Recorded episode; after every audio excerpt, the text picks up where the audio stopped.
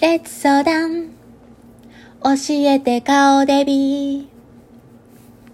皆様こんにちは、顔デビです。午後の時間を回りました。えーえ、人生の酸いも甘いも爆食いしたい顔デビでございます。こんにちは。ちょっとこれ皆さん知ってる方は知ってる、あの TBS レディオの、あのちょっとパクリでございます。はい。なんかオープニングのなんかミュージック的なものもないですし、あとバックミュージックもゼロっていう状態で皆さんにただただ私のあの言いたいことを聞いてもらってるっていうこの状況にやっぱちょっと反省も込めて、私ちょっと今日はあの、オープニングテーマ入れさせていただきました。はい。ですが、もう、私、すごくいいね、あの、マイクをね、何年か前のコロナ禍の時に買ったんですよね。ガジェットが大好きな、某、あの、牧師様に教えていただいて。あれがいいよって。200ドルぐらいしたかな？もっとしたと思うよ。300ドル近くしたら、まあ、タクス入れた300ドルぐらいしたやつ。あれもう全然使ってません。というのはなんか、あの、友達曰くミキサーみたいなことですか？なんか中間に入れる何かが必要なんだそうです。それがないので、直でパソコンにつないでやってたんですけど、そうするとやっぱりなんかうまく入らなかったりしてなんやかんやで、ちゃんと取れてなかったりすることがまあ多々あったんで。なので、あのー、もう使ってないんです。だから iPhone でやってるんです。何のことって感じでしょ？で、あれちょっと売ろうかなとか思うねんけどね。ぶっちゃけ。ただでも友達がまだいや使うやろって、まだもしかしたら頑張って使えると思うから、まあとりあえず置いとこうって言うんだけど、ちょっと若干売りたいかな。うん。だってもう私ああいう大層なことしてられないもん。で、いや、じゃ YouTube のその生配信とかでも、なんか渡辺直美ちゃんが使ってるあのマイクと一緒なんだけど、ああいう感じで使ったらどう？って感じやけど、なんか別にさ、生配信とかでもさ、すっごい音声がいいのとかってさ、別にそんな求めてなくないと思うねんな。別にそこまでその音声求めてないな。で、まあ、私が耳にそこまで、あの、こだわってないからかもしれない。耳に敏感な人だったりとか、そう音楽関係の人だったりとか、ああいう人らからさ、音が綺麗とか、声が綺麗とかいうのは、やっぱりすごく大事なんだと思うんだけど、まあそんな話はいいんですけど、私今日すごい喋りたいことが2点ありまして、で、それでちょっと今日はラジオを、しかも、あの、哲夫さんが子供を送ってくれてるっていう、この最高なね、この環境の中でね、今静かだから、やろうと思ったんだけど、まず一つ、あのー、アカデミー賞見ましたか？アカデミー賞私、あの、全部ね、見ました。うん。で、そして、ちゃんともう言葉がね、わからんところ嫌なんで、あの、ちゃんと字幕が出るやつでね、見てたんです。ずっと見てたんです。で、あの、ウィル・スミスさんがね、あの、奥様のジェイダンさんの、えー、坊主のことをスキンヘッドしてるんですけどね、それを、あの、クリス・ロックに、えー、ネタにされたことで怒って壇上に上がってクリス・ロックをビンタする。これがまあ、やっぱり日本でも話題になってますし、アメリカでもこれはもう賛否両論で、えー、っと、なんかディスカッションって、ディスカッションって言うんですかね。ちょっとかっこよく言ってみたけど、まあ皆さん言い合ってますんですけど、でも、私、初めパッと見たときに、あ、奥さんがね、こうやって病気でね、脱毛症があって、そして、まあ、それに対して旦那さんがそうやって怒って、あの、やっぱ家族のことをね、言われるのは、いや、自分のことは何ぼでも言われていいんだけど、家族のことネタにされるのは嫌だっていうね、怒るっていうのはね、まあ、理解できるなとは思ったの。とは思いました。というのは私もね、一回ね、あの、子供の時からね、あの、チキンのあの、骨付きのチキンをね、食べるときに、うちの家族っていうか私は、えー、軟骨の部分までボリボリ食べるんですよ。だって軟骨の唐揚げっていう商品が、あの、居酒屋でもありますように、私はもうあの軟骨の部分が大好きなの。で、あの、チキンウィングみたいなのはもう軟骨を食べるために食べてるようなもんで、だから結構ね、骨がもうほんまに残る程度もうほんと綺麗に食べるんですよね。で、それずっと子供の時からそうだったの。で、お母さんがそうだったから。お母さんも結構その軟骨食べるの好きだったと思うのよ。思い出では。で、そして中学校の時にも、それをお弁当にあったからボリボリ食べてたの。そしたら、ある友達が、もう名前も覚えてますよ。はい。もうフルネームで言いたいけど、ここでは言わないでけどね。その子だけよ、名前フルネームでちゃんと覚えてんの。その子がね、え、そんなんね、まあ、かっくんって呼ばれてたんで、その時、かっくんね、かっくん。かっくん、そんなんさ、捨てるとこ食べるの？って言われたのよ。で、うん、だって軟骨これ美味しいでって言って、これ軟骨ボリボリ食べるの美味しいでって言ったの。その時普通に。そしたら、えー、そんな捨てるとこ家族もみんな食べるのみたいな、すごくネガティブな言い方をされたんですよ。で、その時私初めて、もう脳みそのこの右側のこめかみの部分でブチンって音がしたね。ブチンと切れて私初めてどなたの人に。あの、なんて言ったかもうちょっと忘れちゃった。忘れちゃったんだけど、ブチンって切れたその映像は覚えてんねん。ほんで、えっ、と、隣にいたいとこもね、同級生でね、まあ、友、親友みたいな感じでいとこが同級生でいたわけ。で、そのいとこが、あの、あ、かっくんブチ切れてるってば、もう分かったから、彼女がフォロー入れて、なんか、あの、間に入ってくれたんだけど、私、まあ、殴りはせんけどもう、どうなったので、あれと同じ感覚がそのウィル・スミスにあったのかなって初め思ったんだけど、ちゃんと全部を前後でじーっと見ていく中で、やっぱりあの、ハリウッドの、えー、そのオスカー賞の時とかってそのプレゼンターの方がさ、結構、あの、人に、あの、なんていうの？ノミネートされてる方とか、あと結局、あの、賞取れなかった人とかにさ、結構さ、こう、いじるじゃん。いじる芸みたいな感じで、いじり芸がすごいわけ。で、わーってやって。でそして、下品なことも、こそこ、そういうことするっていうような下品なこととかもするから、子供とか見てたら、ちょっとさ、あの、ちょっと下品だなって、親の目線からさ、下品だな、この人たちっていうようなこともするわけよ。あんな綺麗なドレス着とっても。いうこととかも下品だし、なんかこれっておもろいんかなって、まあ、アメリカンジョーク的なそのブラックジョークみたいなのが、まず基本おもんないし、なんかそれがさ、もうこの時代とマッチしてないわけよ。もうミスマッチもいいとこで。だけどそのまんまやってるわけで。で、その前後の時にも、あの、ウィル・スムスの、えー、ウィル・スムスに対して、何言ってたかな？あ、セクシーな、あの、俳優さんを選んでいく中で、で、あ、ウィル・スムスも、あ、でもウィル・スムス既婚かって、でも、いっか、ジェイダはそれ許してくれそうね、みたいな、そういう、あの、なんていうの、いじりもあったわけよ。っていうのは夫婦が、ウィル・スミスの夫婦はもうちょっとなんか、その、嫁はんの、えー、ウィル・スミスの嫁さんの番組かなんかで、自分たちの夫婦はもうなんかこう、オープンなリレーションシップをとってますから、あの、不倫してたり、浮気したり、まあ、ウィル・スミスも浮気もしてた、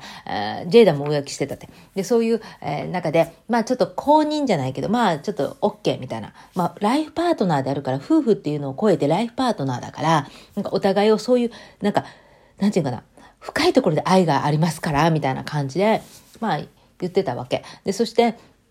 あの、別居してる間に、夫婦がちょっとかなり危機の時に別居してる間に、えー、ジェイダは、その、ウィル・スミスのあの息子のジェイデン君、ジェイデン君の友達のその、あの、ミュージシャンの人と、まあ、不倫関係にあったと。で、だ、友達、自分のさ、息子のさ、友達とさ、不倫関係ってもうこれ結構えぐいじゃないですか。まあ、若いし、まあね、年はまあ、あれとしても若いし、なんかそこに行くかっていうようなね、まあ、ことをして、まあ、それはそれはまあ、しゃあない、まあ、しゃあないとして、しゃあなくはないんだけど、なんか、それをウィル・スミスは、まあ、あの、イラッとはしたかもしれないけど、でも自分だってまあ浮気もしたりとかしてるから、まあなんやかんやでっていう、そういう夫婦なんですよね。だから結構そこで自分らも言ってるわけだから、公言してるわけだから、そこをちょっといじられてもしゃあないかなっちゃしゃあないところもあったりもするけど、やっぱり人は自分のことを自分でいじる分にはいいけど、相手からいじられるのは嫌だっていう気持ちもわかる。が、しかし、あの、パブリックな場所で、えー、バーンと叩いて、ああいうのも証拠も全部残ってますから、あの、行動はもうやっぱりあかんかった。もうあれやっぱりアンガーマネジメントができなさすぎているっていう。で、しかもあんなプロフェッショナルで、ハリウッドですね、の世界で生きてる人がさ、あんなさ、あの、まあ、言ったら、最後のスピーチでも言ってましたよ。あこういう世界にいたらね、やっぱりね、自分のことをね、こういじられたりね、家族のこといじられたりとか、なないこと言われたりとか、いろいろしてね、苦しい思いします、みたいなこと言ってんねんけど、それは、わかるねんけど、え、じゃあ、いいスピーチしてはんねんから、その前に起こったことを、その愛を持って人に接したいみたいなことを言ってたんやけど、いや、それやったら殴るっていうのはおかしいじゃんっていう話。で、クリス・ロックだって、その、あの、何その、言うことも、ちょっとなんかもう、あの人も結構そういう系のね、ネタで行く人っていうのがあるから、まあ、ああいうやり方はちょっとあかんかったやろっていうのだからもうお互いに愛がなかったよねって思ったのよ、私は。そこが言いたかった。だから、ウィル・スミスだって愛を持って接してないし、あの、クリス・ロックだって愛を持って接してない。この、な、あのーことが、ただ、これが、あの、台本にあってこうやってやってたんだとしたら、そのせい、作った人が悪いよねっていうのはなるけど、ただ、あの場で、あの、向かっていって叩いてっていうのがね、これがちょっともうね、最悪ですね。で、そのことがあったことで、みんなそれしかもうイメージにないわけですよ。でも、あの、コーダ愛のなんちゃら、あのね、賞を取った作品賞を取ったのもそうだし、私ね、えー、っと、あれで、長編の、あれなんだっけ、あ言葉が出てこない。うん、ドキュメンタリーのあれの、フィリー出身のあの、黒人の方の、あれ撮ってたやつ。あれもすごい私、あ感動したし。なんかね、いろいろ感動する場面いっぱいあるのに、あと、あの、女の子が撮ったやつもあったね。あの、えー、プエルトリコ系だった？いや、違う方ごめん。あの赤いドレス着た女の子、綺麗な子。あの子がなんか撮った時も感動したし、ビリー・アイリッシュのあの兄弟が撮ったのも良かったし、私はすごくいろいろ場面的にいいのいっぱいあったのに、なんか全部それに、そのウィル・スミスに持ってかれた感じがして、で、あの事件にね。で、それはちょっと良くないんじゃないかって。それしか残らないじゃん。みんなの記憶はそれしか残ってないわけで。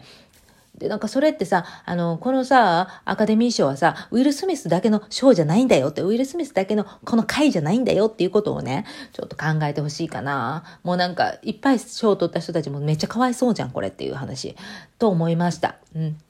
そして何がすごいってあのデンゼル・ワシントンがね、ウィル・スミスに言ってた言葉がすごいのよ。ウィル・スミスにね、絶頂の時ほど気をつけてくれと。悪魔に、こうね、あのちょっとちょっかいかけられるからって。もう絶頂の時ほど気をつけろよって。そういうサタンに狙われやすいからって言ったんですよ。これはすごいと思った。本当にそうと思った。だから、やっぱりちょっと、あの本当に気をつけないといけないよねと思って、それを見せられたような日だったよね。で、それに対して私は日本側の、えー、っと、なんかテレビとか見てたわけ。で、そしたら、まあ、スッキリをまず見たわね。スッキリを見た時に、キャンベルさん。ね、キャンベルさんが言ってたことが、私はもう全く agree って感じで、 agree で合ってる？ agree で合ってる。いや、なんか、あ、彼の言ってることそうだよね、と思ってた。でも、加藤さんは加藤さんで、芸人目線で言って、芸人のクリスが、えー、クリス・ロックが言ったその言葉によって相手を怒らしてるんだったらそれは芸人として失格だみたいな話をして。でちょっとそのウィル・スミスがあの殴ったこともちょっと僕はスカッとした部分もあったんですよねみたいなこと言ったんだけどもあのー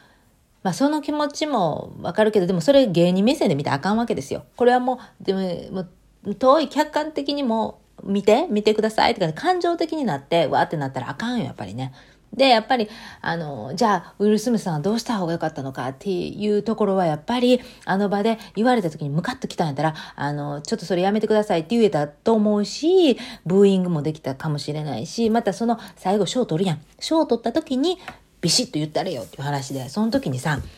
ああいうやり方が嫌だし、みんながそういう人を、あの、見た目とかで、えー、なんていうの？見た目とか、えっと、そういう、えー、ことにいじり芸、いじり芸みたいなのを、えー、良しとしている、えー、この世の中を僕は、あの、嫌だと言いたいとかね、なんかまあできたと思う。ただ、あの、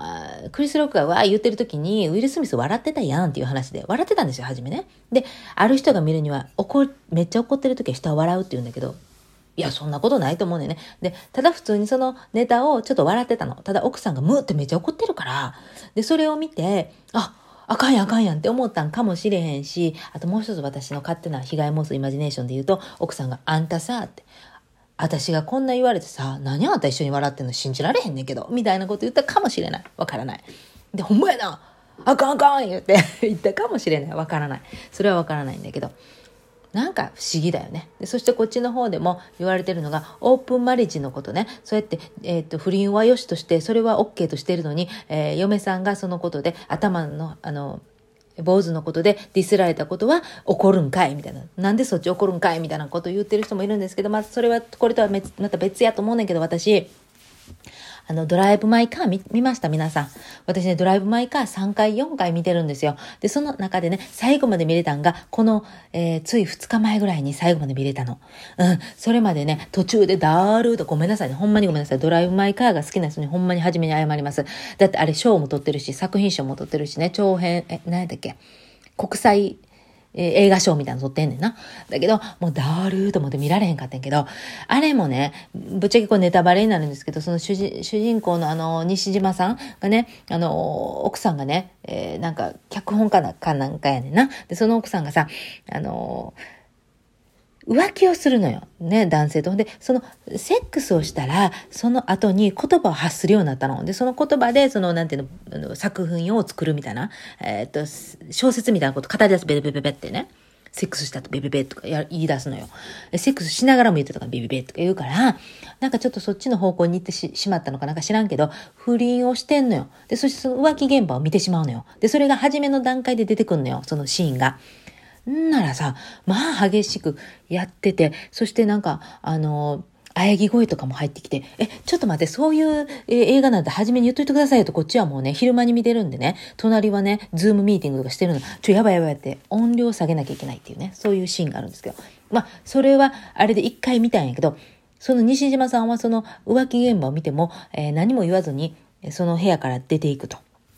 で、後に分かったのは奥さんは何回もそういうことをしてたと。うん。で、そしてそういうことを僕はもうなんか、えー、と、なかったことにして受け入れてたんだけども、っていうかなんかそこで向き合うのが嫌だったと。でも、本当は悲しかったんだ。本当は嫌だったんだ。奥さんと向き合って、なんでそんなことしたんだって、あの、言いたかったって。でも奥さんは亡くなったから結局言えなかったっていう話があったんだけど、なんかウィル・スミスと重なるなとか思っちゃって、私。ウィル・スミスも、まあ、奥さんの方もなんか知らんけど、あの、やっぱ嫌なことは嫌でしょ。いくらなんかライフパートナーだとか言っててもね、やっぱり、あの、いい気分ではないでしょう。それをさ、オッケーオッケー、どうぞどうぞ好きなところで好きなようにしてくださいよ。好きな男性と好きな女性と過ごしてくださいよ。なんてね、そんなんね、ほんまの心から思ってんのかなって思うじゃん。なんかやっぱりそこはさ、うん、なんかもやっとしたものがありながらね、夫婦生活をしてるんじゃないかなとか思ったわけ。だからやっぱり自分と向き合ってくださいよって言いたいかな。お前誰って感じやけど。はい。ウィル・スミスさんも、あの、自分と向き合ってくださいってことですね。はい。なんか奥さんはね、強いんですよね。でね、あるフェミニストの人たちから言うと、やっぱり、あれは、あの、ウィル・スミス、あんたが出る番じゃないんだって。ジェイダは自分で、自分の声で彼に対して言えただろうし、世の中に対してこういうのは良くないって言えただろうから、あんたがしゃしゃり出るとこじゃないっていう人もおるんだよね。まあ確かにそうだよねと思って。あの、ジェイダさんだったら、あの、自分のあの、また、なんだ、レッドトークかなんかで、あの、リアルトーク、レッドトークなんじゃ？んあれでなんか喋るんじゃないんですか？で、そこで、あの、言ったりとかね、または何らかの SNS を通しても知らんけど、なんかを通してね、できたと思うし、自分のさ、こういうさ、スキンヘッドのことも公表して、公表したりとか、自分の私生活のこともいっぱい言ってはる人やから、なんか自分のやり方でやったと思うよ、確かに。なんか彼女は守られるっていう感じではないのよね。うん。すっごい強いもの持ってはるから、男、なんか旦那に守られるとかそういう感じではないよね、彼女はね。私はそう勝手に見てる。うん。皆さんもそう見てる？知らんけど。はい。だからさ、誰しもがさ、あの旦那にさ、あ自分が嫌なことされた時にさ、あの、えいって守ったるってやって嬉しいっていう人が多いっていう世の中ではないのよ、今はもう。うん。自分のことは自分でやるしってほっとて、みたいなこともあるわけ。で、私も、あれでもし自分が、あの、ジェイダさん側だったとして、えー、うちの哲夫がさ、いきなりさ、私のことをなんかで、あの、ちょっとなんか、まあ、ちょっと揶揄した感じにしたら、えー、殴りに行ったら、ちょっとそれはちゃうやろって思うよね。嫌よね。殴ってるのは嫌よね。で、特に、あの、そういう、センシティブな人からしたらさ、そういう人がこう殴られてる姿だったり、殴る姿だったりか、そういうバイオレンスなことは嫌だよねって思う人は嫌だよ。すごく嫌なことだよ。それを公共の場でしてしまったっていうのは良くない。ただ、言葉の武器っていうのも怖い。言葉が、まあ私もそうだけど、言葉で人を傷つけまくってるっていうのもそれも良くない。うん。そういう笑いも良くない。だからやっぱり、あの、クリス・ロックさんもちょっと改めて自分の芸風を考え直した方がいいと思うし、で、あの、ウィル・スミスさんも、えー、ちょっとアンガーマネジメントをちょっとちゃんとしてもらってっていう感じかな。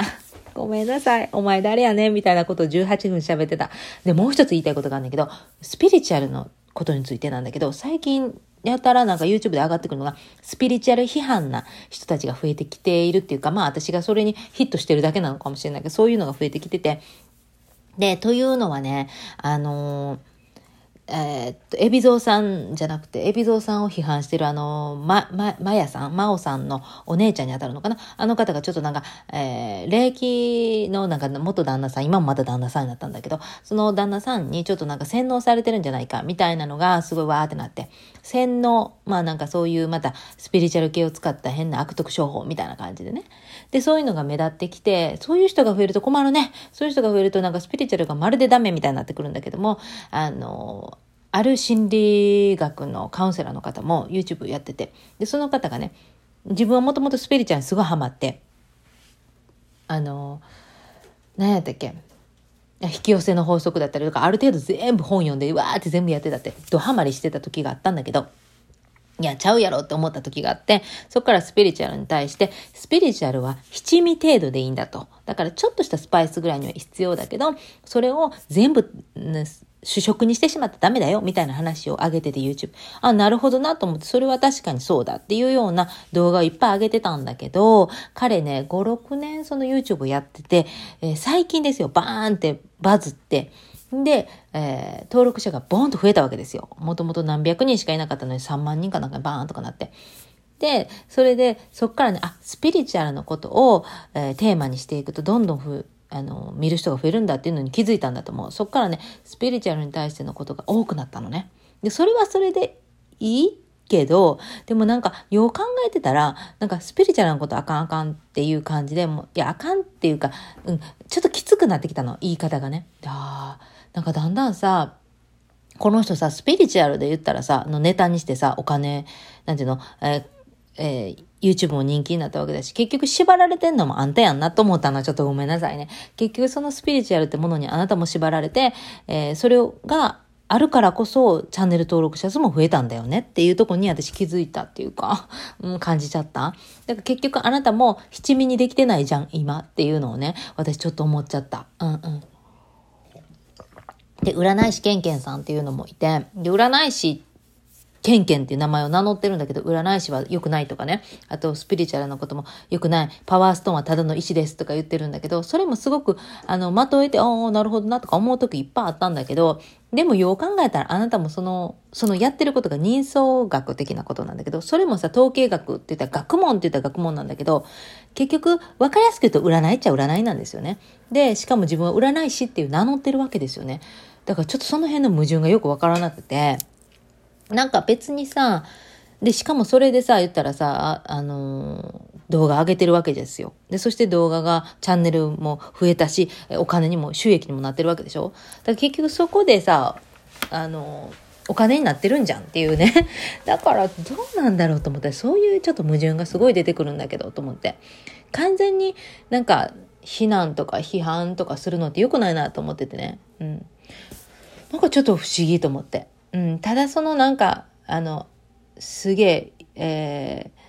誰だったっけ？ま、真央さんのお姉ちゃん、まやさん？マヤさん？あの方の旦那さんがね、えー、人一体除霊、一人に対して一体除霊するのに10万とか取るって言ったら、30万取るって言ったっけ？なんやかんやで。それはちょっとおかしいやろと思うけどね。そのやり方おかしいんだけど。でもなんか、うんスピリチュアルなことで、ちょっとでもなんかツールとしてね、自分がちょっとでもさ、元気になれたんだけどそれはそれでいいじゃんっていう話で。確かにどっぷりハマるのは良くないかもしれないけどね。多少そうやって楽しむのはいいと思うし、